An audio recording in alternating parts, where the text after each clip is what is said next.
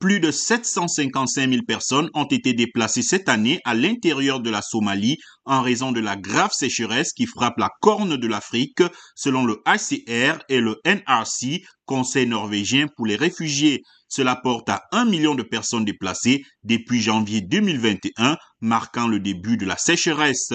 Ce cap d'un million de personnes est un énorme signal d'alarme, a déclaré le directeur du NRC en Somalie, Mohamed Abdi, cité dans un communiqué. Nous voyons de plus en plus de familles obligées de tout abandonner car il n'y a littéralement plus d'eau ni de nourriture dans leur village. Il est urgent d'augmenter le financement de l'aide avant qu'il ne soit trop tard, a-t-il ajouté. En juin, le ACR avait annoncé avoir besoin de 9,5 millions de dollars pour aider les déplacés en Somalie.